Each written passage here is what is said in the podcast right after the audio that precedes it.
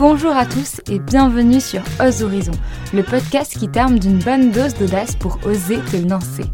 À chaque épisode, les invités te partagent des conseils pour avancer et croire aux possibilités. Si tu as envie d'une nouvelle aventure, mais que tu ne sais pas où aller ou par quoi commencer, ce podcast est fait pour toi. Bonne écoute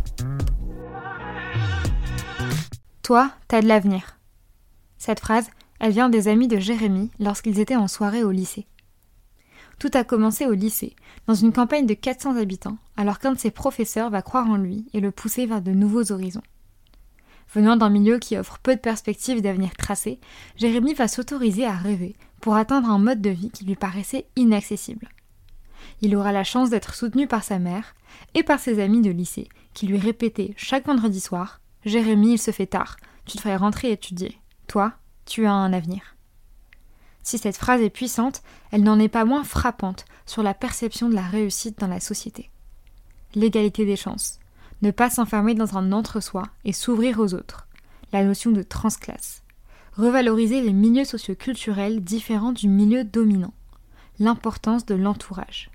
Ce sont autant de sujets que l'on a abordés au cours de ce troisième épisode. Et maintenant, je vous laisse découvrir la discussion avec Jérémy Luanzi. Hello à tous et bienvenue sur ce nouvel épisode. Aujourd'hui, on se retrouve en compagnie de Jérémy Luanzi. Et hello, Jérémy. Salut ça va? Ouais, ça va et toi? Ouais, ça va très bien. Alors nous, Jérémy, on s'est rencontrés, je crois que c'était en janvier, plus ou moins. Ça fait, euh, ça fera bientôt un an. Hein Waouh, on va fêter nos un an sur ce podcast. C'est fabuleux. C'est incroyable. Euh, Jérémy, je te laisse te présenter de la façon dont tu le souhaites pour euh, les auditeurs. Avec plaisir. je m'appelle Jérémy Luancy. Je, suis, je viens d'un petit village qui s'appelle Chantercier, euh, qui a priori ne te dit rien. On est 400 euh, habitants, c'est à côté de Digneux-les-Bains, qui a priori ne te dit rien non plus, qui est à peu près à une heure de Aix-en-Provence. Donc là, ça commence à, parler un petit peu. Euh, j'ai grandi là-bas et, après, je me suis tourné vers une classe préparatoire, une grande école de commerce. et maintenant, je travaille chez School Lab en tant que consultant et en parallèle, je, je commence à faire une thèse en management sur des sujets d'égalité des chances. Ok, hyper intéressant. Plein de choses sur lesquelles on va pouvoir euh, rebondir. Euh, la première chose, tu disais que tu viens d'un village d'à peu près 400 habitants et que mhm. tu as été euh, après en école de commerce. Comment, enfin, tu vois, j'ai un peu cette, cette, un peu cette idée de quand tu viens de, de, lieux un peu reculés en campagne, plus ou moins, tu vois, dans la France, as, tu penses moins à aller dans des écoles qui peuvent paraître élitistes et tout. Qu'est-ce qui a fait que. Comment tu as fini, entre guillemets, en école de commerce? Bah, C'est une très bonne question et je me la suis souvent posée. Euh, et c'est hyper vrai ce que tu dis parce que statistiquement, euh, les gens qui viennent de campagne ou euh, qui viennent de milieux populaires, comme ça peut être un peu mon cas, sont pas du tout prédestinés à faire de mm. longues études, sans parler de grandes études, mais en tout cas même de longues études. et c'est quelque chose que je me suis longtemps demandé, sachant que dans ma famille, on n'a pas trop fait d'études, on m'a pas trop poussé à en faire ma mère, elle m'a toujours dit tu fais, euh, tu fais ce que tu veux de, tes études, tu fais ce que tu veux de ta vie. Elle m'a donné un amour inconditionnel mm. derrière. Euh, mais du coup, j'ai pas été incité à faire une prépa ou à faire une grande école. Euh, mes potes n'en ont pas fait non plus. Au lycée, je crois que je suis le seul à être parti dans, dans cette direction. Et je pense que c'est la rencontre d'un prof qui m'a mm. beaucoup changé, enfin vraiment changé la vie. C'était un prof d'audiovisuel, parce que je suis passionné de cinéma et du coup j'avais tout de suite pris cette option. Et en fait, il m'a donné un conseil que j'essaye d'appliquer toute ma vie aujourd'hui. C'est euh, essaye d'aller vers les gens qui vont te porter au plus haut et qui seront les plus intéressants pour toi, etc. Et du coup, j'avais un peu ce choix au bac de me dire bah, est-ce que, je, est que je suis mes potes, euh, soit en arrêtant les études, soit en partant euh, à la fac, ou est-ce que je vais vers cet inconnu de de, de transclasse, où je vais changer de classe sociale, hmm. je vais rencontrer des gens qui sont beaucoup plus bourgeois et, riches que moi, euh, en allant en prépa. Et, du coup, j'ai fait un peu ce pari, j'ai osé le faire et je l'ai jamais regretté parce que c'est le moment où en fait tout a, tout a changé et où en fait ensuite j'ai pu euh, bah, faire une grande école, euh, avoir mon CDI dans un petit cabinet de conseil, poursuivre un doctorat, etc. etc. Ok, mais c'est vrai que c'est pas toujours. en fait, je, je lisais euh, il y a quelques temps de ça, j'ai lu un livre qui s'appelle Illégitime de Nesrine Saoui, si je ne me hmm. trompe pas. Incroyable. Et euh, ouais, ah ouais, clairement, hyper intéressante. Et, euh, et j'ai lu son livre il y a quelques temps de ça. C'est un livre qu'elle avait écrit pendant le premier confinement. où euh, elle était revenue sur son parcours et notamment sur le fait que quand tu viens, euh, enfin c'est peut-être un peu différent, mais elle expliquait le fait qu'elle vient d'une banlieue Mm. où ça fait euh, très milieu populaire, etc. Et que euh, en fait c'est pas que c'est pas que de base il y a personne qui veut aller dans ces directions-là, mais c'est que de base en fait, les, les professeurs, euh, enfin l'éducation, ne leur montrent pas les, tous les chemins qui existent. Mm. Et que elle, c'est parce qu'elle a entendu ou qu'elle a vu un article, je ne sais quoi, sur euh, Sciences Po, et elle s'est dit, ben pourquoi pas, et elle a eu l'audace, tu vois, à ce moment-là, de se dire, bah why not euh, moi Ouais. Mais que, à la base, on, on, on les poussait même pas à aller au lycée, tu vois. C'est en mode déjà en troisième, non, non, mais va, entre guillemets, va travailler, on leur présentait rien. Et c'est un peu. Enfin, au final, tu te dis, mais. Comment ça se fait qu'on présente pas la même chose enfin à tout le monde tu vois? Elle Ouais. est où euh, elle est où l'égalité des chances Bah, là-dedans tu carrément. vois? Et, et ça, ça, c'est un vrai truc, ça s'appelle vraiment, c'est pas pour rien, la reproduction sociale.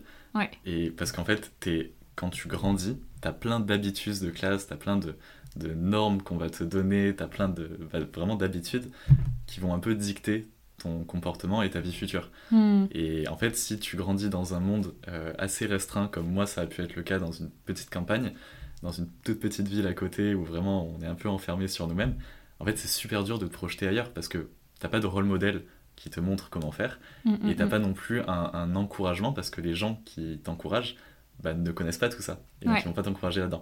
Et après je dis ça, mais j'ai quand même eu la chance de tomber sur ce prof ouais et j'ai eu la chance d'avoir des potes qui étaient euh, juste exceptionnels là-dedans. Je me rappelle très bien, on, on sortait euh, tous les vendredis soirs pour, euh, pour euh, faire la fête dans ma, dans ma petite ville. Ouais. en fait, c'était les premiers à me dire des fois. euh, Jérémy, il est un peu tard, euh, toi, euh, t'as un avenir, donc tu rentres chez toi, tu vas travailler. et tu vois, et genre vraiment, il me soutenait à fond comme ça. Et, et- et ça a été, je pense, un, un peu un- le mélange de tout ça. Amour inconditionnel de, de ma maman, de ma famille. Euh, un prof qui a joué vraiment le, le rôle de, de guide et de boussole Mm. pour m'orienter. Et mes potes qui ont cru à fond en moi et qui m'ont soutenu. Et c'est ça qui, en fait, je, je suis pas tombé dans un schéma qui était celui de la reproduction sociale et que j'ai pu m'en évader un petit peu. C'est ouf, mais euh, j'ai deux questions qui me viennent en tête. C'est euh, en- enfin comment euh, ton prof, tu vois, plus concrètement, genre qu'est-ce qu'il a fait, comment il t'a guidé, genre qu'est-ce qui a fait que son, sa présence, ses discours, etc. t'ont permis de, tu vois, d'y croire? Et la deuxième question que j'ai, c'est ces potes-là dont tu parles, est-ce que tu les as encore aujourd'hui? Est-ce qu'il n'y a pas un décalage, tu vois, qui existait? Enfin, En fait, je sais pas comment tu le vis à ce moment-là. Mm. euh, deux très bonnes questions. Euh, pour, pour ce qui est de mon prof, en fait, je pense que c'est parce que c'était pour moi un peu un modèle. Euh, J'adorais le cinéma, il était prof d'audiovisuel. Je commençais à aimer la philosophie, il était prof de philo.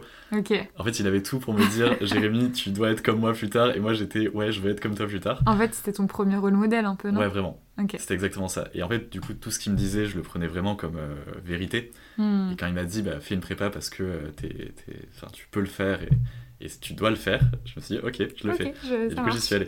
Donc, en fait, je pense qu'il était hyper intéressant, hyper humain, hyper à l'écoute, mais surtout, il avait plein de centres d'intérêt et plein d'expertise qui étaient exactement celles qui me passionnaient.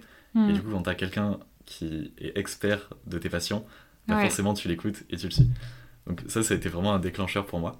Euh, et après, pour mes potes, bah, on se voit toujours. On a toujours cette petite habitude de, euh, de se retrouver pour le nouvel an. Et on se voit euh, chaque nouvel an, on essaye de se réunir. Après, c'est vrai qu'on a tous des parcours euh, très différents.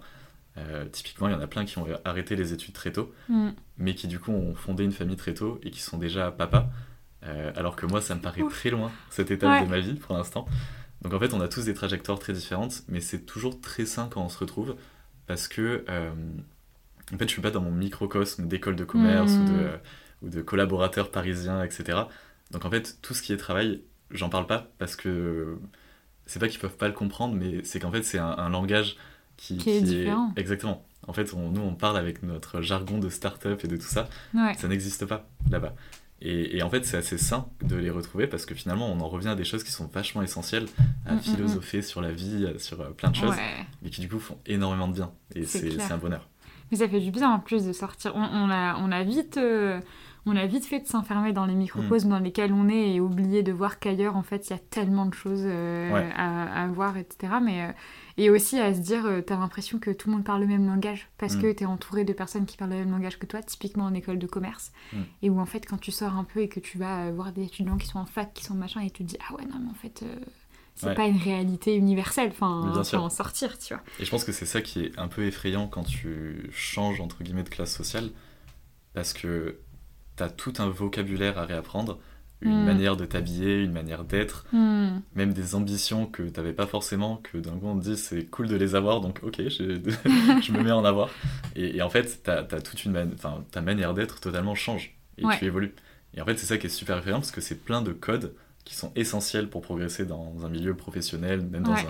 un, un petit cercle parisien, qu'en fait t'as pas de base et que tu dois totalement euh, bah, créer ou réapprendre. Ouais, non, mais clairement. Mais c'est vrai que quand tu, quand tu réalises qu'en fait, euh, t'as entre guillemets des populations qui sont faites de, de codes, t'as des petits groupes et c'est pour pouvoir évoluer dans ces groupes-là, euh, il faut que tu comprennes les codes et que tu parles le Mm. même langage. Et en fait, euh, c'est pas que c'est pas que t'as un pouvoir euh, infini, tu vois. Mais quand tu réalises ça et que t'apprends à, aussi à t'en détacher, à te dire, ok, ben là c'est juste les codes de tel groupe et c'est juste des codes en tant que tel, mais en soi, euh, tu vas ailleurs, c'est des codes complètement Mm. différents, donc la norme elle est complètement différente ailleurs. Enfin, je trouve que ça t'aide aussi sur toi-même, euh, enfin, comment tu abordes euh, le monde, les autres, Ouais. etc. Enfin, c'est. Mais carrément. En fait, c'est ouf parce que c'est exactement mon sujet thèse et c'est vraiment ce truc de se demander euh, quand t'es transclasse, est-ce que t'as pas finalement des nouvelles compétences que t'amènes avec toi? Parce qu'en fait, quand tu changes de classe sociale, bah, tu dois réapprendre euh, toutes les normes, tous les codes. Donc en fait, t'es super observateur, t'es un peu caméléon, c'est ce qu'on dit souvent. Et en fait, tout ça, c'est des compétences qui sont super utiles d'un point de vue euh, Mhm. managérial. Tous nos managers devraient être beaucoup plus empathiques et beaucoup plus euh, observateurs envers leurs collaborateurs. Et donc en fait, ce que tu vis à certains moments de ta vie comme un handicap, parce que tu te dis je parle pas le même langage qu'eux, je me sens pas forcément à ma place, j'ai un méga syndrome de l'imposteur, etc. En fait, tout ça, ça, ça te fait travailler des nouvelles compétences et Mhm. que beaucoup de personnes n'ont pas. Le mot transclasse, comment tu le définis ce mot-là? C'est une bonne question, c'est un terme qui n'est pas de moi, c'est un terme de euh, Chantal Jacquet, qui est une euh, philosophe euh, et qui a écrit donc les transclasses ou la non-reproduction, euh, où elle emprunte à la littérature, à la sociologie, à la philosophie, pour justement parler de cette singularité que sont les transclasses. Parce qu'en fait, ce qu'elle s'est rendu compte, c'est que la reproduction sociale a énormément été étudiée. Hmm. On sait très bien aujourd'hui quels sont les mécanismes qui font que quand tu es fils d'ouvrier, il y a toutes les chances du monde que tu deviennes euh, ouvrier à ton tour. Mais en fait, cette singularité, les gens qui bah, reproduisent pas ce schéma, en fait, ils sont tellement rares que statistiquement, ça n'a pas tant été étudié que ça. Et donc, elle en a fait un, un livre. euh, et elle parle de transclasse pour parler de ce, ce phénomène et pas de transfuge ou de reclassement ou de déclassement. Parce qu'en fait, ces termes-là, il, il y a une notion un peu péjorative envers le milieu d'origine, de se dire qu'il y a un milieu qui serait supérieur à un autre ou meilleur Hmm. qu'un autre, alors qu'en fait, tous les milieux potentiellement se valent, mais c'est juste un, un changement d'état, un mécanisme qui fait que je suis passé de l'un à l'autre.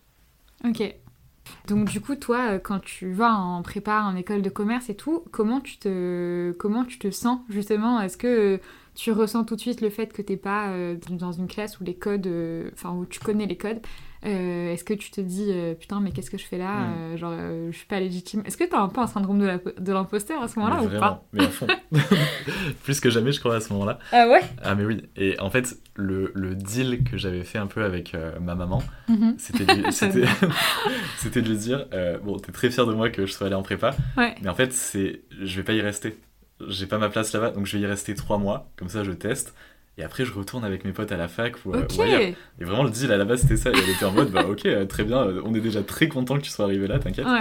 Donc vraiment, le deal, c'était ça. Et je pense que elle a manière. accepté. Ah oui, non, mais elle était très chill euh, sur tout ça. Et je pense qu'en fait, c'était juste une manière, moi, de me rassurer et de me dire, euh, s'il y a un échec parce que t'es Hmm. pas adapté, parce que c'est pas ton, c'est pas ta place, en fait, c'est pas grave. Déjà, c'est bien que tu sois arrivé et sois fier de toi pour ça, pour avoir osé, Ouais. euh, osé y aller. Sachant que c'était très très loin de ma, de ma ville natale, donc en fait, j'étais, j'avais plus mes potes, j'avais plus ma maman, j'avais plus Ouais. tout ça. Et du coup, j'étais, euh, je me sentais un peu seul. Donc, c'est vraiment pour me rassurer et me dire, bah, si t'arrêtes au milieu, en fait, c'est pas grave, c'est déjà bien d'avoir euh, franchi Ouais, le cap. carrément. Tu te et- laisses une marge de manœuvre à ce moment-là de de- d'aimer, de, pas Ouais. aimer, de t'y retrouver ou pas, euh, sans trop de pression en mode euh, t'as Exactement. commencé, euh, tu dois terminer quoi. Exactement. Et, et ensuite, ouais, il y a eu plein de sentiments différents. Il y a eu, au début, je me sentais pas totalement euh, intégré parce que j'avais l'impression d'être totalement différent euh, euh, par euh, ma culture, je sais pas, musicale, etc. Mhm. Euh, ensuite, il y a eu un sentiment où, ok, en fait, j'ai intégré ce que c'était que la prépa, je veux relever le challenge et je veux plus arrêter. Ok. Je me suis fait mes meilleurs amis euh, là-bas. qui sont des gens qui m'inspirent encore aujourd'hui et qui sont absolument géniaux. donc j'ai bien fait de suivre les conseils de mon prof de, de lycée parce qu'il m'a dit va vers les gens intéressants et, ça m'a bien aidé. Et après il y a eu un petit sentiment dont je suis pas très fier, un peu de honte vis-à-vis de mon milieu hmm. d'origine, de me dire en fait bah, si j'écris pas parfaitement français, c'est parce que je viens de ce milieu-là. Hmm. Si je parle pas anglais, c'est parce que j'ai pas voyagé quand j'étais plus jeune, etc., hmm, etc. Et en fait, je mettais tout sur le dos de mon milieu, alors que c'est faux. C'est juste parce que moi, j'ai pas assez travaillé, ou parce que je me suis pas assez donné, ou parce que j'ai pas eu la curiosité d'aller vers, vers d'autres choses, mais c'est en rien à cause de mon milieu d'origine. La preuve, c'est que je suis au même endroit que, que les autres. Donc je peux y arriver. Je pense qu'il y, a, je pense qu'il y a une nuance au sens où, euh, effectivement, tu pars pas avec la même base, ça veut pas dire que tu peux pas, euh, que tu peux pas atteindre ces choses-là. Exactement. Enfin, j'y pense, mais d'un point de vue personnel, j'ai eu tendance euh, moi-même à, à, mettre sur le dos, enfin, mes, mes parents sont tous les deux marocains.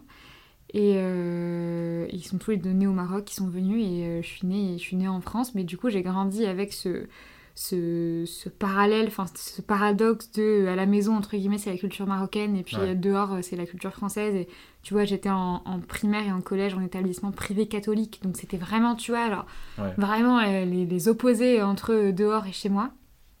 Et euh, typiquement dans, ces, dans cet établissement là il y avait des moments où même après dans mes études où j'avais remis en fait sur le je me disais c'est parce que d'un point de vue familial, j'ai pas, j'ai pas des ressources entre guillemets euh, françaises dans le sens où on m'a pas. Hmm. Enfin, je sais pas comment dire, mais tu vois, par exemple, les expressions françaises, il y en avait plein que je ne connaissais pas, que je ne comprenais pas, et tu sais, j'avais l'impression d'être un extraterrestre et d'être nul, tu vois. Et je me, tu sais, je le justifiais en mode oui, mais tu sais, enfin, moi, mes parents sont marocains, donc en fait. Euh, rien à voir, tu vois. Oui, ils sont marocains, pour autant il y a des expressions françaises qu'ils mm. connaissent, pour autant bah, mes parents, il y a des chansons françaises qu'ils adorent, tu vois, et qui m'ont aussi transmises. Et en fait, il y a aussi un moment où moi-même je me suis mise une barrière, où je me sentais pas légitime, et je me disais non, mais en fait, t'es différente et tu sauras jamais euh, faire mm. ça, tu vois.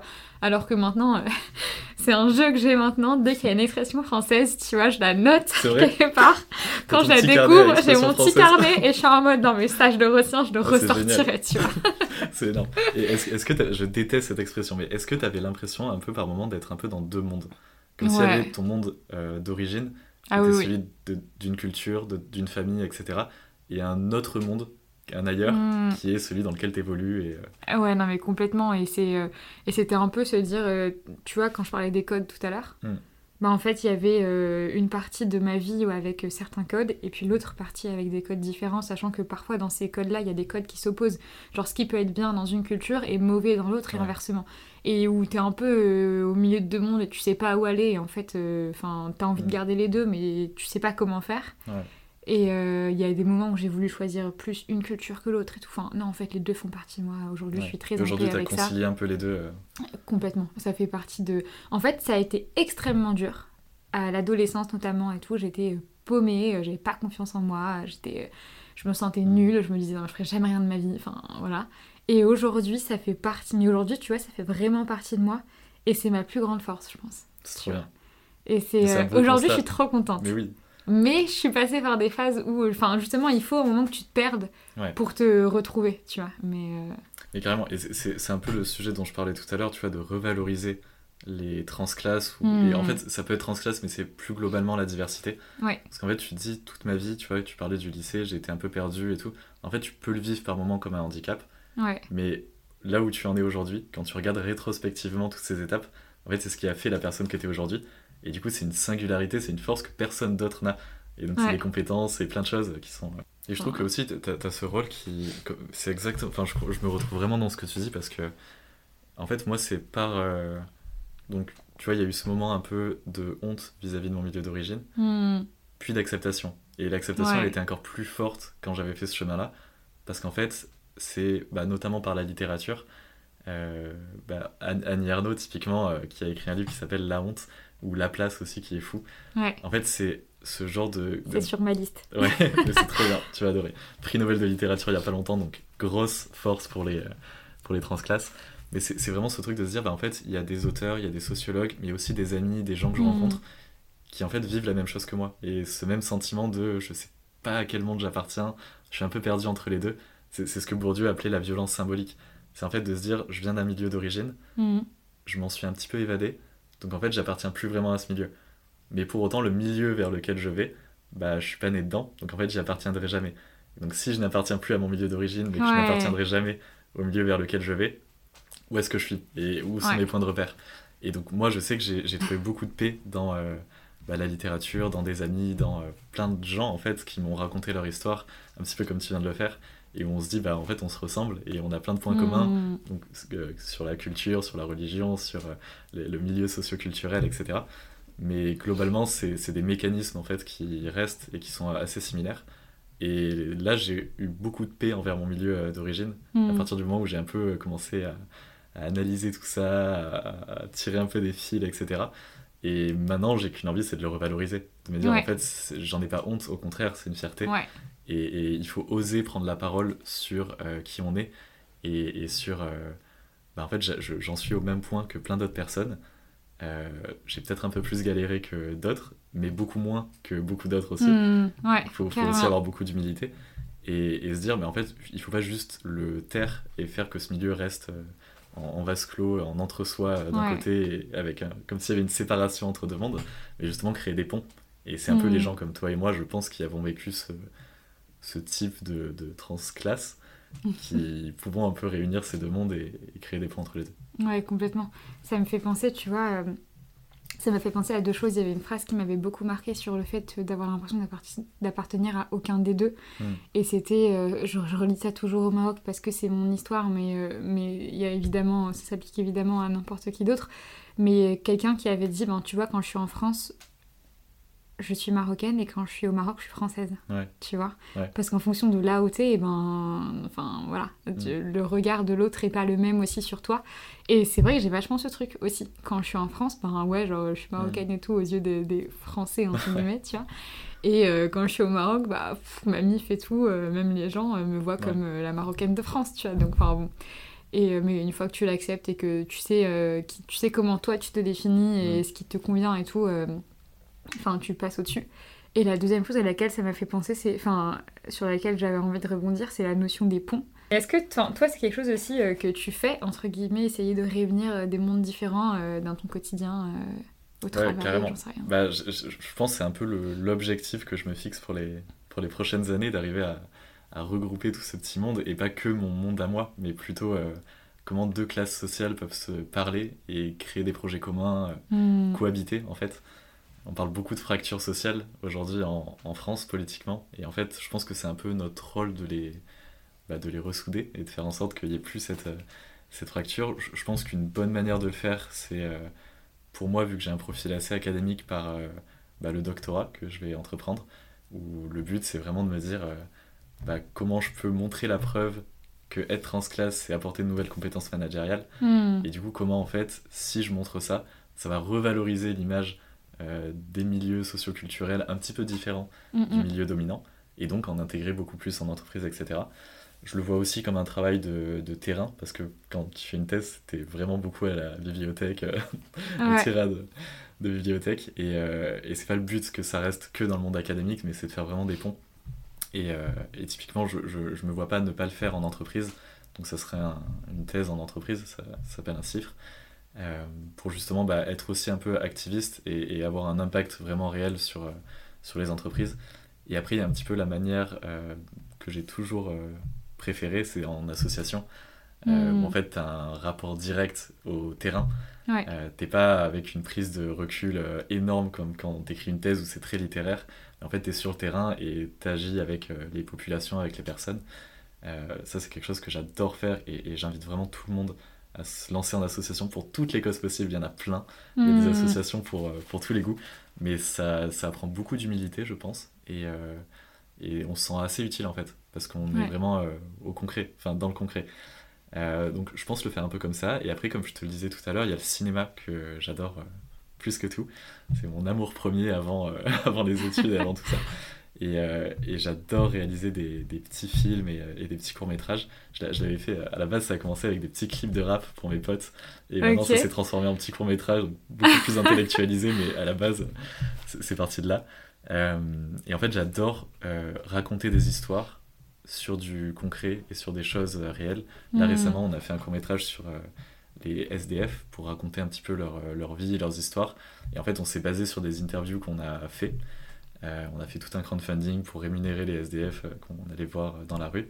Et parce qu'en fait, on profite de leurs histoires, donc il faut qu'ils en profitent aussi. Ouais, ah, c'est génial ça. J'avais pas, j'avais pas eu ce détail-là de du, crowdfunding et c'était pour les SDF. Ouais, exactement. Et, et c'était trop bien. Parce qu'en fait, du coup, ils, se livraient vachement à nous parce qu'ils savaient qu'ils étaient payés à la fin, donc c'était trop bien.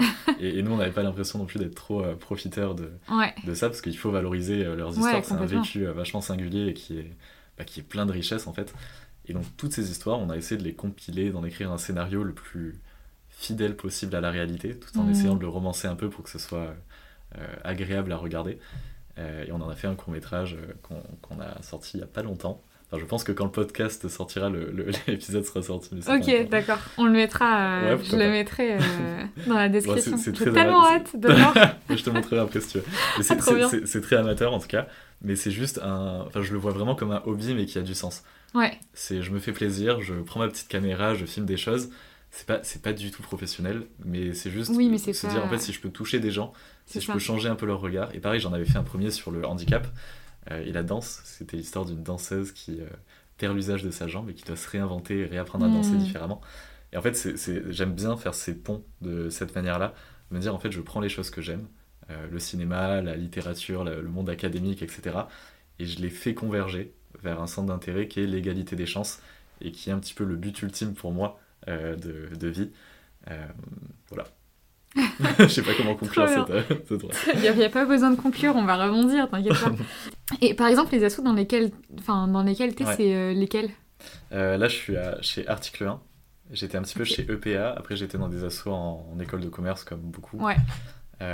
Pour l'instant, c'est tout ce que je fais. Mais c'est des assos de, de quoi, plus précisément? D'égalité des chances. Ok, c'est la thématique. Ouais. J'ai fait des petites maraudes, j'ai fait des trucs comme ça aussi, mais c'était épisodique. Et là, celle dans laquelle je suis plus, plus longtemps, c'est l'article 1. Ouais, ok. Et du coup, enfin, j'avoue que j'y repense sur ce que tu disais, mais la notion du terrain, parce que c'est vrai qu'on peut avoir vite tendance à, à garder des, des, des, sujets, des concepts, mais juste de façon intellectuelle. Je repense à la notion de manager. Tu mm. disais, enfin, les transclasses, c'est vrai qu'un manager, Surtout, euh, surtout vu comment euh, les entreprises évoluent et, le fait que la notion d'inclusion de diversité augmente, euh, enfin, est de plus en plus prise en compte. Ça dépend des entreprises, mais ça commence à, à, quand même s'améliorer et s'accélérer. tu commences du coup à avoir des profils vachement différents au sein d'une même équipe. Évidemment qu'il faut que le manager soit capable de, de il faut qu'il ait la curiosité de, de se dire euh, je m'intéresse à chaque personne, j'essaie de comprendre chaque personne, tu vois, leur code, etc. Pour euh, pas forcément avoir un langage par personne, mais pour aussi essayer de créer une cohésion d'équipe et réussir à faire les ponts, etc. Et en entreprise, je pense qu'aujourd'hui c'est quelque chose qui est primordial, justement aussi parce qu'on va en tout cas dans le milieu dans lequel on est, toi et moi, Jérémy, on est dans des entreprises qui sont de moins en moins dans la hiérarchie euh, pure et dure, euh, très, euh, très cadrée, très carrée, un peu trop entre guillemets, et où du coup je pense qu'il y a un enjeu encore plus fort à être dans, dans la compréhension, dans le, tu vois, dans, dans l'humain, dans l'empathie. Et enfin pour le bien-être au travail et le bon fonctionnement aussi. Bien sûr. Et je pense que ces gens-là, il faut les aider à être comme ça aussi, mm. parce que c'est pas forcément naturel. On a tous des biais. Ouais. Et, en fait, on, peut désamorcer ces biais que s'il y a des gens qui viennent nous aider, nous expliquer un petit peu comment faire.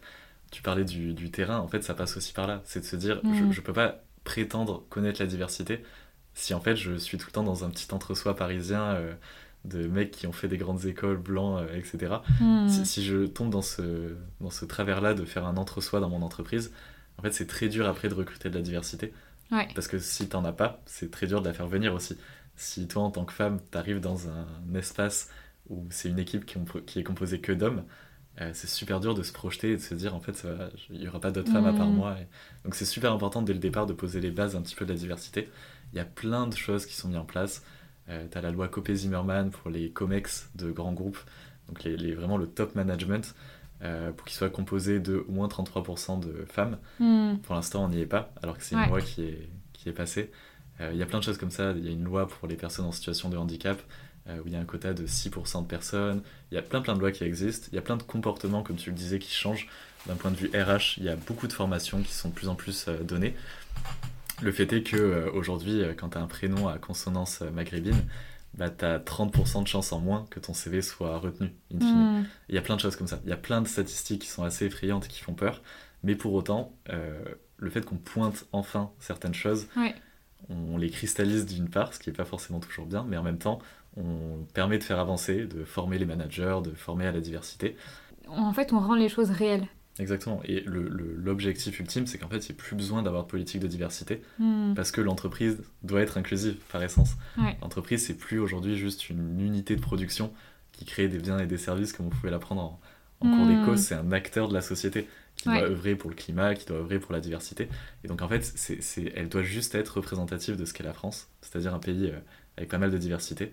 Et Mm, plus, euh, enfin, l'objectif ultime, c'est vraiment qu'il n'y ait plus de politique de diversité, parce qu'en fait, ça deviendrait anormal et euh, mais on en est loin pour l'instant. Ouais, mais c'est un sacré challenge hein, d'ailleurs. Mm. Parce que déjà, si on réussit à avoir des entreprises qui justement ont une représentation sociale de la France euh, des plus réelles, entre guillemets, après, il faut aussi réussir à la faire tourner avec justement tous ces milieux complètement différents qui, jusqu'ici, ne savent pas communiquer entre eux. Ouais. Donc en fait, c'est déjà apprendre à, tu vois, en tant que dirigeant, euh, les comprendre eux et savoir euh, communiquer avec eux, mais aussi, euh, tu vois, il y a aussi cette tendance qui est naturelle et c'est pas, pas une critique. Les minorités vont avoir tendance à se retrouver entre elles quand elles, quand elles sont euh, dans une Mm. masse, tu vois. Et du coup, c'est pas, euh, je viens pas critiquer ça. Ce que je viens critiquer, c'est que euh, trop souvent, il n'y a pas de ponts qui sont faits Ouais. euh, entre une majorité et une minorité, enfin peu importe. C'est un challenge énorme en vrai, euh, Ouais, en termes d'entreprise, mais de société en général. C'est Tout à fait. Et, encore, même quand on en parle comme ça, on, on- on continue quand même de mettre des gens dans des cases comme si tu avais les collaborateurs et la diversité qui Ouais. étaient euh, à l'extérieur. En fait, ouais, tout le monde, enfin, le, le- on parlait du handicap euh, juste avant, euh, 80% des handicaps, ils sont invisibles. ouais. Donc en fait, les gens qu'on côtoie... est impressionnant. Ouais, c'est fou. Et en fait, les, les gens qu'on côtoie tous les jours, potentiellement, ils sont en Mm. situation de handicap, mais on le sait pas. Donc en fait, c'est- il faut pas mettre, euh, être dichotomique et voir euh, d'un côté les collaborateurs, de l'autre bah, les gens qu'on veut bien inclure. En fait, non. Les collaborateurs sont des gens issus de la Mm. diversité. Le principal, c'est de faire en sorte, comme tu le disais, qu'il n'y ait pas des, de l'entre-soi euh, un peu de partout, mais d'arriver, enfin de faire en sorte que l'entreprise soit une safe place et qu'on puisse tous cohabiter les uns avec les autres et qu'en fait ça se fasse de manière assez fluide. Euh, pour ça, il y a plein de petites choses à mettre en place en, en entreprise, mais typiquement, commencer par changer un peu la mentalité des managers, je pense que c'est une première étape euh, assez cool. Ouais.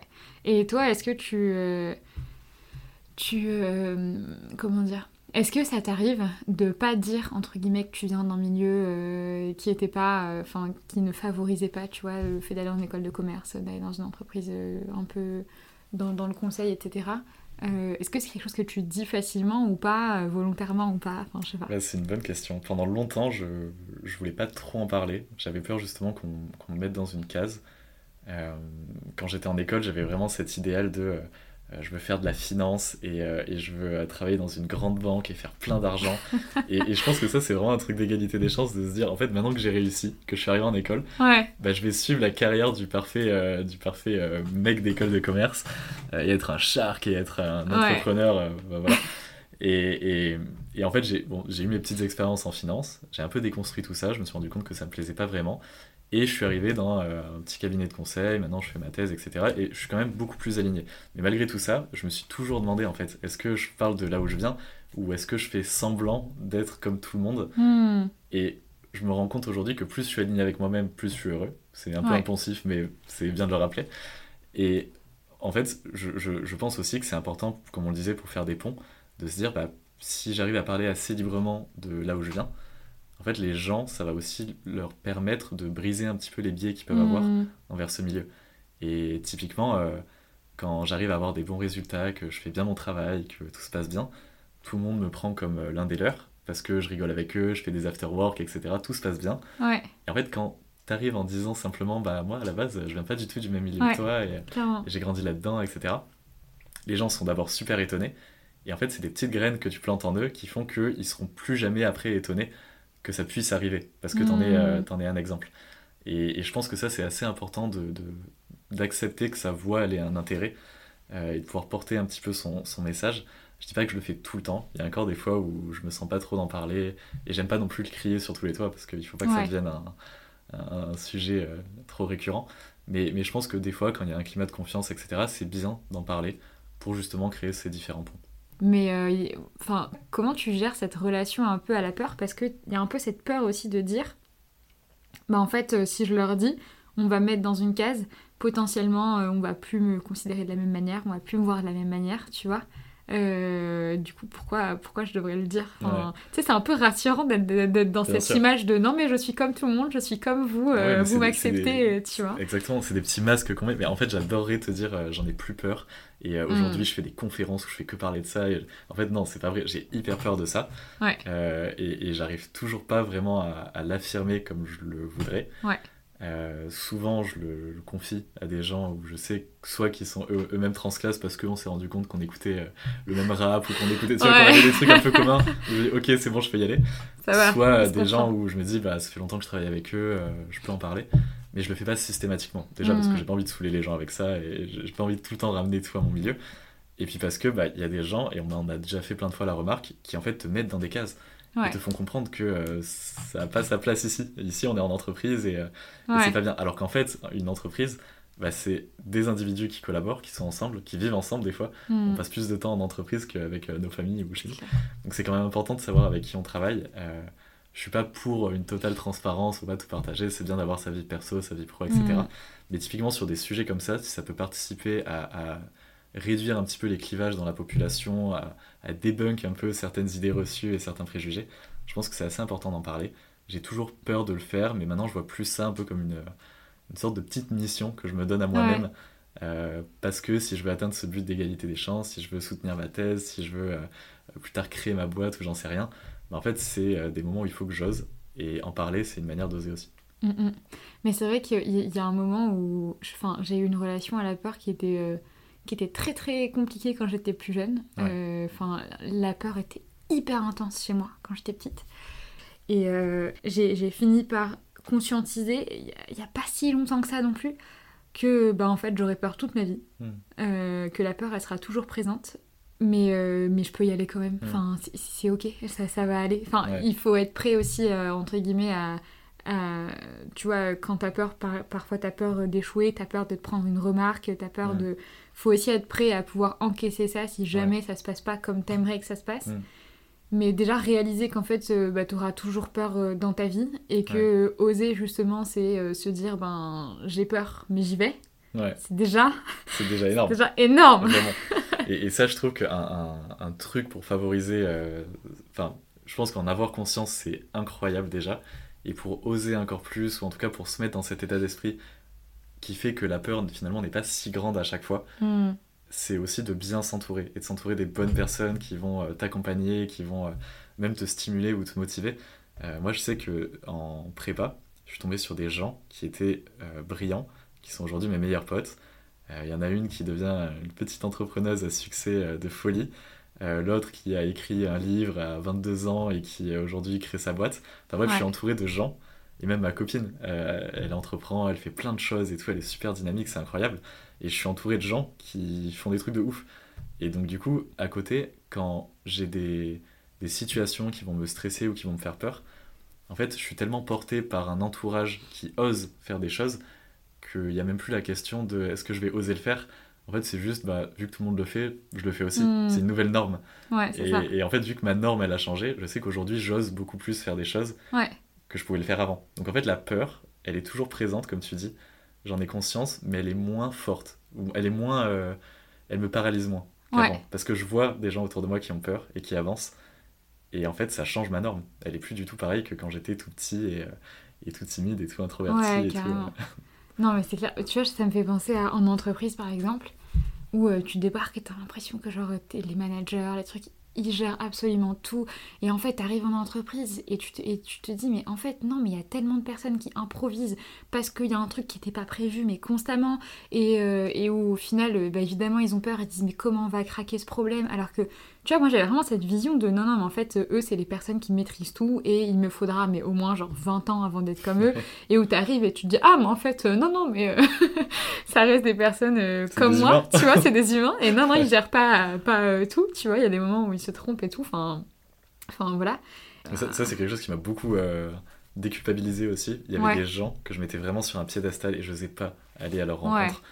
Et en fait, tu te rends compte que tous les gens restent des êtres humains et qui font aussi des fautes de français et qu'ils parlent aussi des fois beaucoup trop vite et qu'ils ont plein de torts comme ça, qui sont bah, des êtres humains. Et donc en fait, ça, le fait de comprendre ça, ça m'a aussi permis d'aller voir des gens qui sont devenus petit à petit des rôles modèles et qui m'ont beaucoup inspiré, mm. et en fait d'aller directement leur parler. Euh, à la fin de certaines conférences, j'aime bien aller voir le speaker et lui parler quand je peux. C'est des choses que j'osais pas du tout faire avant. Et en fait, le fait d'avoir un peu désacralisé cette posture de, euh, du manager et du manager, ou du speaker et euh, du spectateur, ou du mec carriériste qui a trop bien réussi dans sa vie et qui serait hmm. inaccessible, en fait, je trouve que tout le monde globalement est accessible. Aujourd'hui, on a LinkedIn, on peut parler à absolument tout le monde proposer des cafés. franchement, c'est trop bien. Non, mais c'est ouf. En vrai, LinkedIn, euh, pendant un moment, j'avais un peu cette vision d'étudiante de ouais, bon, ok, LinkedIn, euh, ouais, ça m'intéresse tellement pas. Euh, c'est relou, ils sont là, les gens d'entreprise à parler, mais je, je m'en fous, tu vois. Et, et, en fait, petit à petit, je m'y suis mise, je m'y suis mise, et je me suis, je, je, trouve ça incroyable en fait. Hmm. Enfin, pareil, comme tout réseau social, tu as des avantages, des inconvénients mais quand même, c'est quand même une mine à information, à, rencontrer des gens, à... c'est impressionnant. Mais vraiment, on parlait tout à l'heure du prof d'audiovisuel qui a un peu changé ma vie. En fait, LinkedIn, c'est aussi un catalyseur de gens super inspirants et super bienveillants qui peuvent potentiellement euh, nous aider ou nous donner le bon conseil qu'on va retenir toute notre vie. Et je pense qu'il faut juste oser aller leur parler, mais euh, tout le monde est accessible. Clairement. Et, euh, et, tu vois, je te disais, avant, tu n'osais pas forcément, par exemple, aller voir un conférencier à la fin et tout. Est-ce que tu te souviens de la première fois que tu l'as fait? T'as été voir un conférencier? Je pense que c'était. En, vrai, c'est pas, pas ouf, mais c'était à mon école. Ils organisaient souvent des, des, conférences avec des gens super cool. Il y avait une asso qui s'occupait de ça. Ouais. Et je sais que c'était assez naturel à chaque fois d'être parmi le petit groupe d'intéressés qui se pointaient devant à la fin de la conférence. Et, j'adorais. Et en fait, c'était. Je pense que c'était la première approche de désacraliser ce truc de hmm. c'est quelqu'un trop important pour parler avec moi et j'ai pas le droit d'aller le voir et en fait vu que tes potes osent tu vas aussi. Au début, t'es curieux. Et après, petit à petit, en fait. Ouais, c'est ça, exactement. et en fait, petit à petit, bah, tu, tu, tu viens lui poser toi-même des questions, à l'idée la conversation, etc. Et en fait, après, ça devient une habitude. Aujourd'hui, je pense qu'il n'y a pas une semaine où je contacte pas 10 personnes sur LinkedIn parce, que, euh, hmm. parce que je les trouve trop cool et trop inspirants. Et ouais, Ça se fait assez naturellement. Et, euh, et, mais du coup, je rebondis sur ce que tu disais, mais la, la notion de l'entourage, elle est tellement importante hmm. parce que justement, la, la, la, question aussi de la norme, quand tu t'entoures de personnes différentes, enfin, qui ont un mindset différent, justement, tu te dis, mais en fait, euh, bah, ça va, c'est ok. Enfin, en fait, le truc, c'est aussi, tu vois, j'y pense, mais en fonction du milieu dans lequel tu es, de l'entourage que tu as, les, les, gens vont aussi beaucoup te, te, retransmettre euh, leur peur, euh, etc. Et donc, si, si tu es dans un milieu où justement entreprendre, oser, c'est vraiment, c'est vraiment genre wow, attention et tout, warning, warning, ben, tu vas rester dans ce mindset-là. Et quand tu vas dans un autre mindset, tu désacralises justement le truc et tu te dis ah non mais en fait euh, ça va ouais, exactement. Mais ça je le vois à, toutes les échelles. Quand, quand j'étais euh, quand j'étais euh, au lycée c'était vraiment tout ce petit groupe de potes qui m'a poussé de fou à faire des études en me disant mais toi t'as un avenir c'est trop bien et tout. Et ils m'encourageaient à fond. Et en mm. fait c'est eux qui m'ont donné la force d'aller à l'étape d'après. Quand je suis arrivé en prépa je me suis dit bon tu vas tenir trois mois et tu vas partir. Mm. sauf qu'en fait je me suis fait mes meilleurs potes là-bas.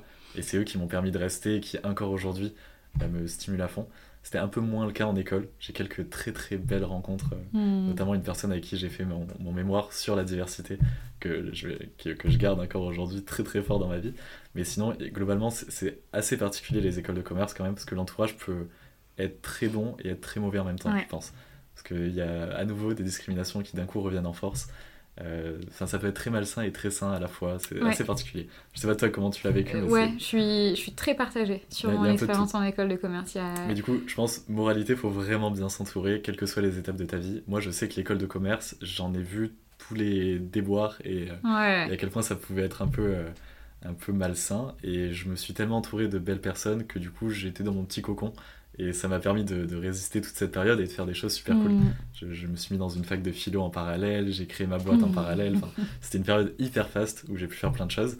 Et c'est aussi parce que j'avais euh, bah, toujours un petit entourage qui me mm, poussait à faire des trucs et qui m'encourageait. Et maintenant, pareil, en entreprise, j'ai des managers qui sont super et qui me poussent à faire plein de choses. J'ai des nouveaux potes qui me poussent à faire ma thèse. Enfin, en fait, je, je, je pense que je ferais pas grand chose, j'oserais pas faire grand chose si j'avais pas dans un premier temps osé aller vers les autres. C'est d'aller, enfin, c'est d'oser aller vers des gens qui font que ça devient des amis, qui te poussent à faire d'autres choses qui sont encore plus grandes après et qui vont t'être fier. Ouais, c'est se rendre compte aussi que en fait, il euh, il y a un peu cette image euh, de l'entrepreneur successful euh, qui a Ouais. tout fait tout seul. Ça, ça n'arrive pas. Pas du tout, mais alors, Mais jamais. pas du tout Mais vraiment, et t'écoutes n'importe quel rappeur, à Ouais. chaque fois, il fait référence à ses potos qui l'ont Ouais, suivi et carrément. qui sont toujours là avec lui. Et c'est tout le temps vrai. Il n'y a, Ouais. personne qui s'est fait tout seul. Enfin, si, certainement, mais globalement, euh, on n'est pas grand-chose sans les autres. Et, Hmm. et c'est important, je pense, de à la fois. Leur... C'est une belle morale parce que c'est important de se donner pour ses amis.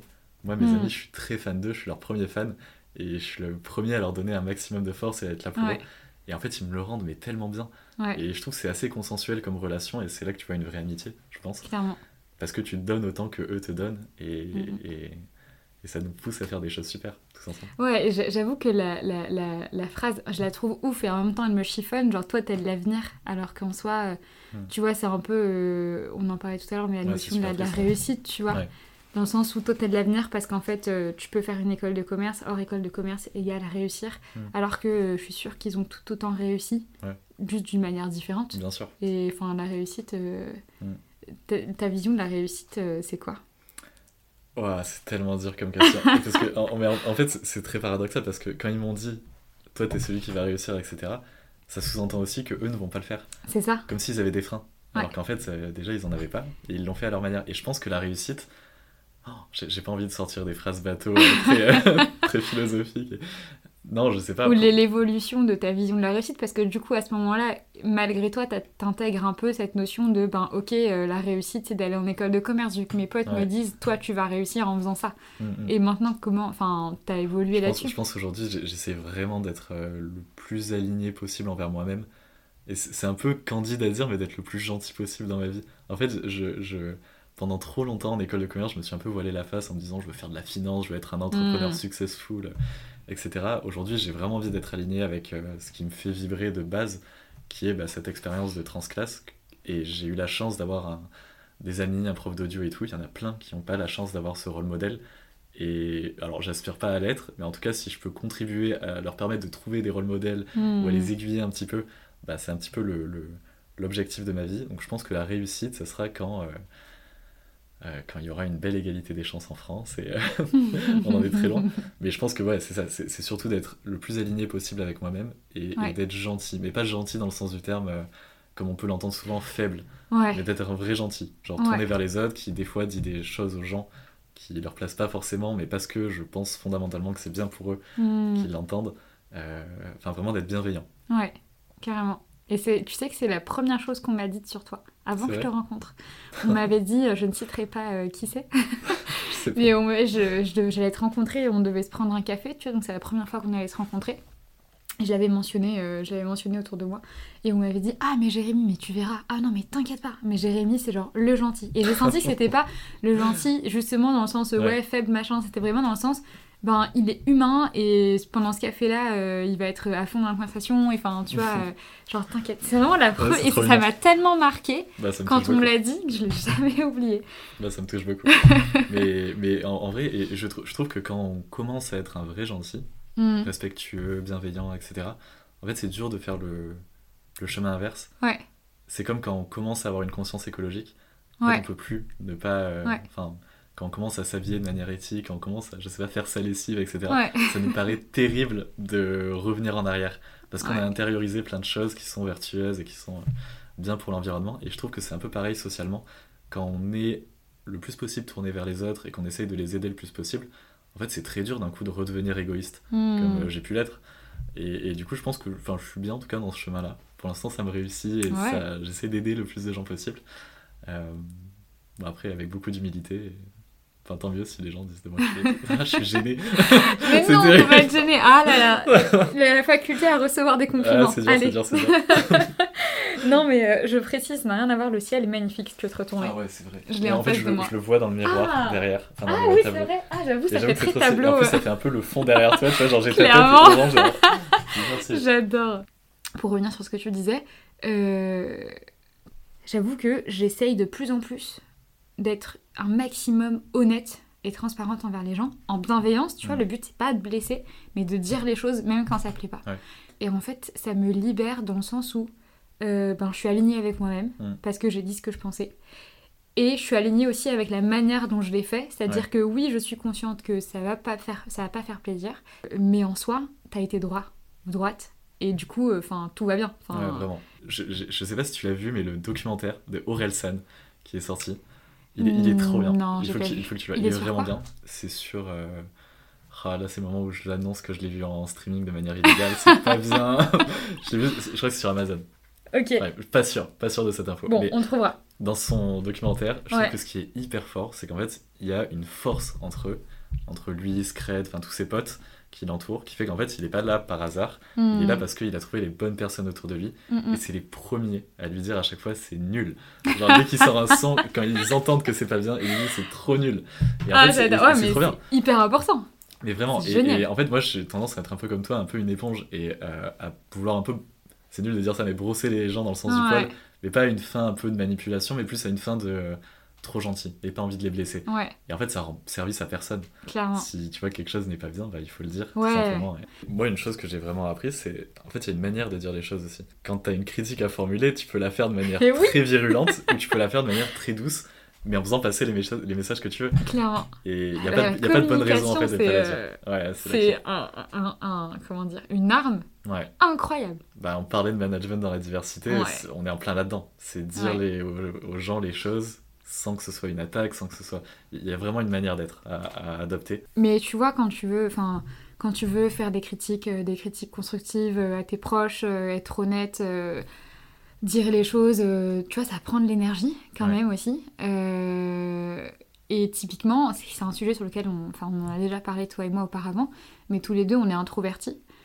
Quand tu es introverti, euh, le, le fait d'être avec des autres, de discuter avec les autres, enfin d'être socialement entouré, ça te prend de l'énergie.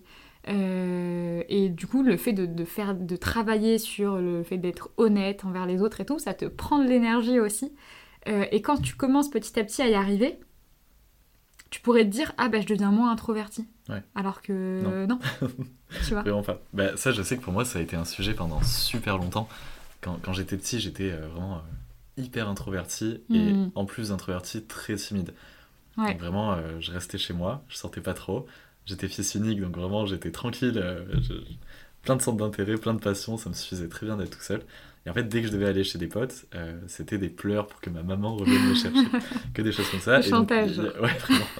Et donc, il y a vraiment eu ce switch à un moment où je me suis dit, en fait, tu- c'était notamment au collège, parce que le collège, socialement, c'est un, c'est un univers très dur où il y a quand même, enfin, c'est un peu là où le regard des autres Hmm. intervient dans ta, dans ta vie.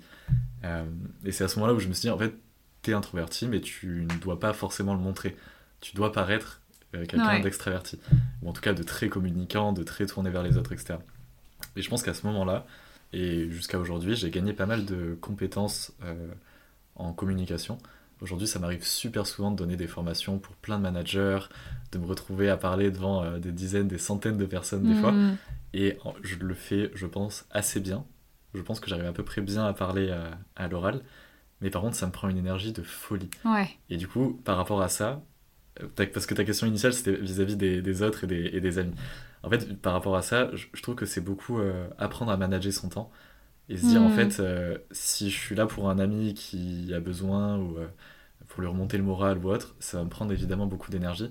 Et en fait, c'est juste se dire, bah, après, je prends deux heures pour moi où je vais Ouais. euh, lire dans un parc seul avec des écouteurs. et tu vois, me, me, me, re- me redonner de l'énergie comme je peux. Mais je pense qu'aujourd'hui, c'est beaucoup arriver à gérer mon énergie. Les, les périodes où je suis plus fatigué, c'est les périodes où bah, j'ai des missions chez un client et le soir, j'enchaîne avec des interviews, par Mm. exemple, pour, pour la thèse.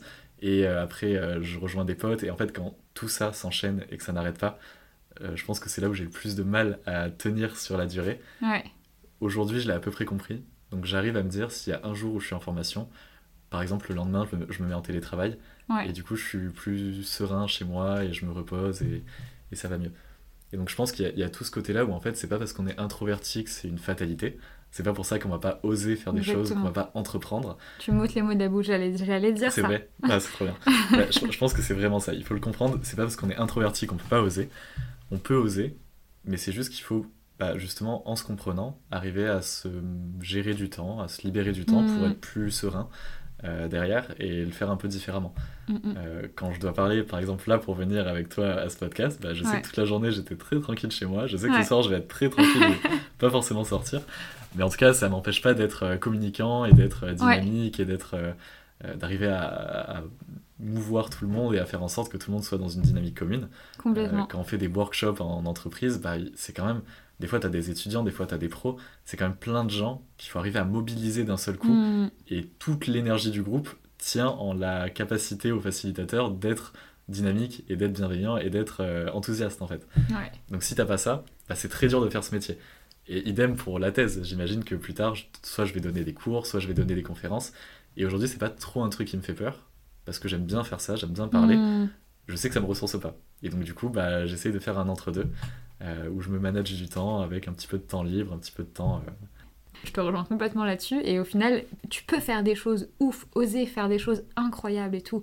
Que tu sois introverti ou extraverti, enfin, on, s- Ouais. on s'en fout. C'est juste, en fait, apprendre à te connaître, toi, Mm. tes limites, tes besoins, surtout, et euh, les respecter. Mais vraiment. Et, et pour le coup, je trouve que une chose qui participe à ça, c'est aussi tes amis.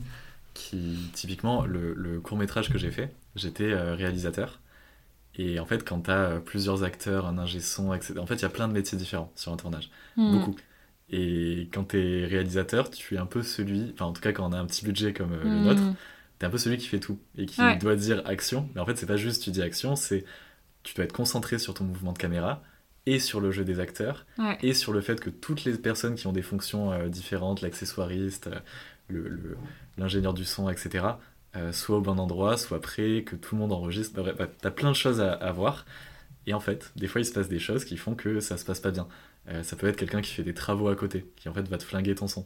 Ça peut être euh, des gens qui passent et qui sont un peu interrogés, tu sais, qui vont regarder la caméra comme ça. Et là, t'es super triste parce que toute ta scène, elle est ratée. Ouais. Euh, Il y a plein de choses comme ça. Et en fait, je, je l'ai fait avec une amie qui est euh, bah, typiquement quelqu'un dont je suis très fan, qui est super forte, qui ose faire plein de choses et tout, qui est beaucoup plus extraverti que moi, et Mm. qui, elle, n'avait aucun mal à aller voir les ouvriers qui faisaient des travaux et leur dire Vous pouvez arrêter 5 minutes, on Ouais. est en train de tourner. Qui allait voir les gens et leur disait bah, Vous pouvez partir s'il vous plaît, parce qu'on a besoin de ce banc pour tourner. Ouais. Elle est même allée voir des CRS pour leur demander s'ils pouvaient bouger leur camion, tu vois, parce qu'ils étaient en plein milieu d'une place. Bon, vous Et- nous dérangez un peu là, s'il vous plaît. je- non, c'était fou.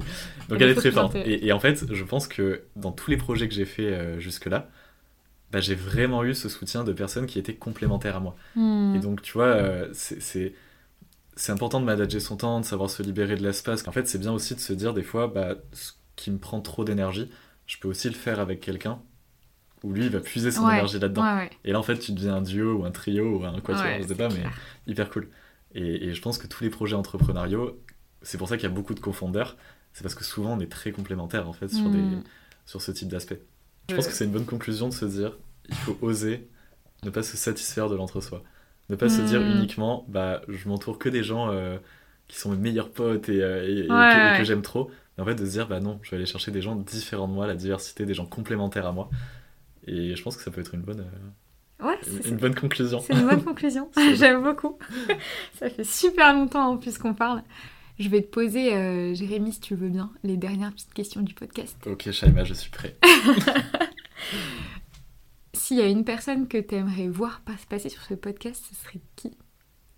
Euh, Il y, a- il y a des gens dont je suis très fan, Ouais. euh, bah, notamment dans le sujet de l'égalité des chances, mais Ouais. qui par ailleurs ont un parcours de vie fou, qui sont euh, faits de plein de moments où ils ont osé euh, faire des choses. Il y a Anthony Babkin, que j'aime beaucoup, qui est, dans, qui est le, cofondateur de l'association euh, Diversity Days, qui a un parcours de vie euh, incroyable, qui est plein de très bons conseils. Toutes ses paroles, c'est des, des petites sagesses. Enfin, il est vraiment impressionnant, euh, que j'aime beaucoup. Il y a Corentin Germano, qui est euh, incroyable aussi à sa manière, qui a créé une association qui vient en aide aux, aux patrons dont les alternants ou les stagiaires sont des réfugiés et qui Hmm. pourraient être ex- expulsés de France. Euh, et donc lui, il va leur donner un peu plus de visibilité et il est génialissime. Euh, Il y a Tara Dickman, que j'aime beaucoup. Je, je peux faire beaucoup de drop naming, donc Ouais, tu, m'arrêtes quand on a marre. Il y, a- il y a Tara Dickman que je trouve vraiment exceptionnelle, qui pareil a un parcours de vie euh, fabuleux et qui dédie sa vie à ce qu'on appelle le community organizing, euh, qui est une manière de se faire empower des communautés de personnes euh, donc en fait, que- vraiment de l'égalité des chances pure. Colin DeBale de Time for the Planet. Enfin, je pourrais en dire plein, Ouais. donc je vais m'arrêter là. mais, Ouais, carrément. ça te fait quelques noms, je pense. Trop bien, ça, ça- ça fait des belles, des belles références.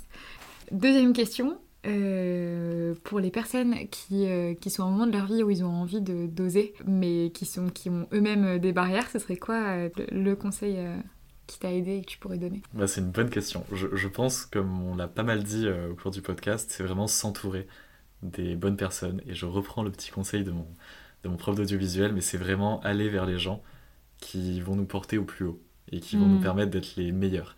Pour faire en sorte qu'en fait, ça soit plus oser, mais que oser, ça devienne la norme parce que tous les gens qui nous entourent osent continuellement et perpétuellement.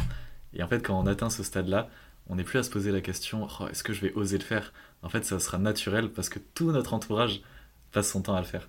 Donc je pense que ça serait ça mon conseil s'entourer des bonnes personnes qui sont des gens complémentaires, qui sont des gens qui nous inspirent. Ok, trop bien. Dernière question, où est-ce que les auditeurs peuvent te retrouver? Alors je suis pas, je suis pas très visible pour le moment. Peut-être que, je, je- en, en fait, j'aimerais bien euh, valoriser mon travail de recherche avec ma thèse et publier beaucoup dessus pour faire en sorte que ça reste pas, comme je le disais, dans le champ académique, mais créer vraiment des ponts Hmm. euh, avec, euh, avec euh, le reste du monde.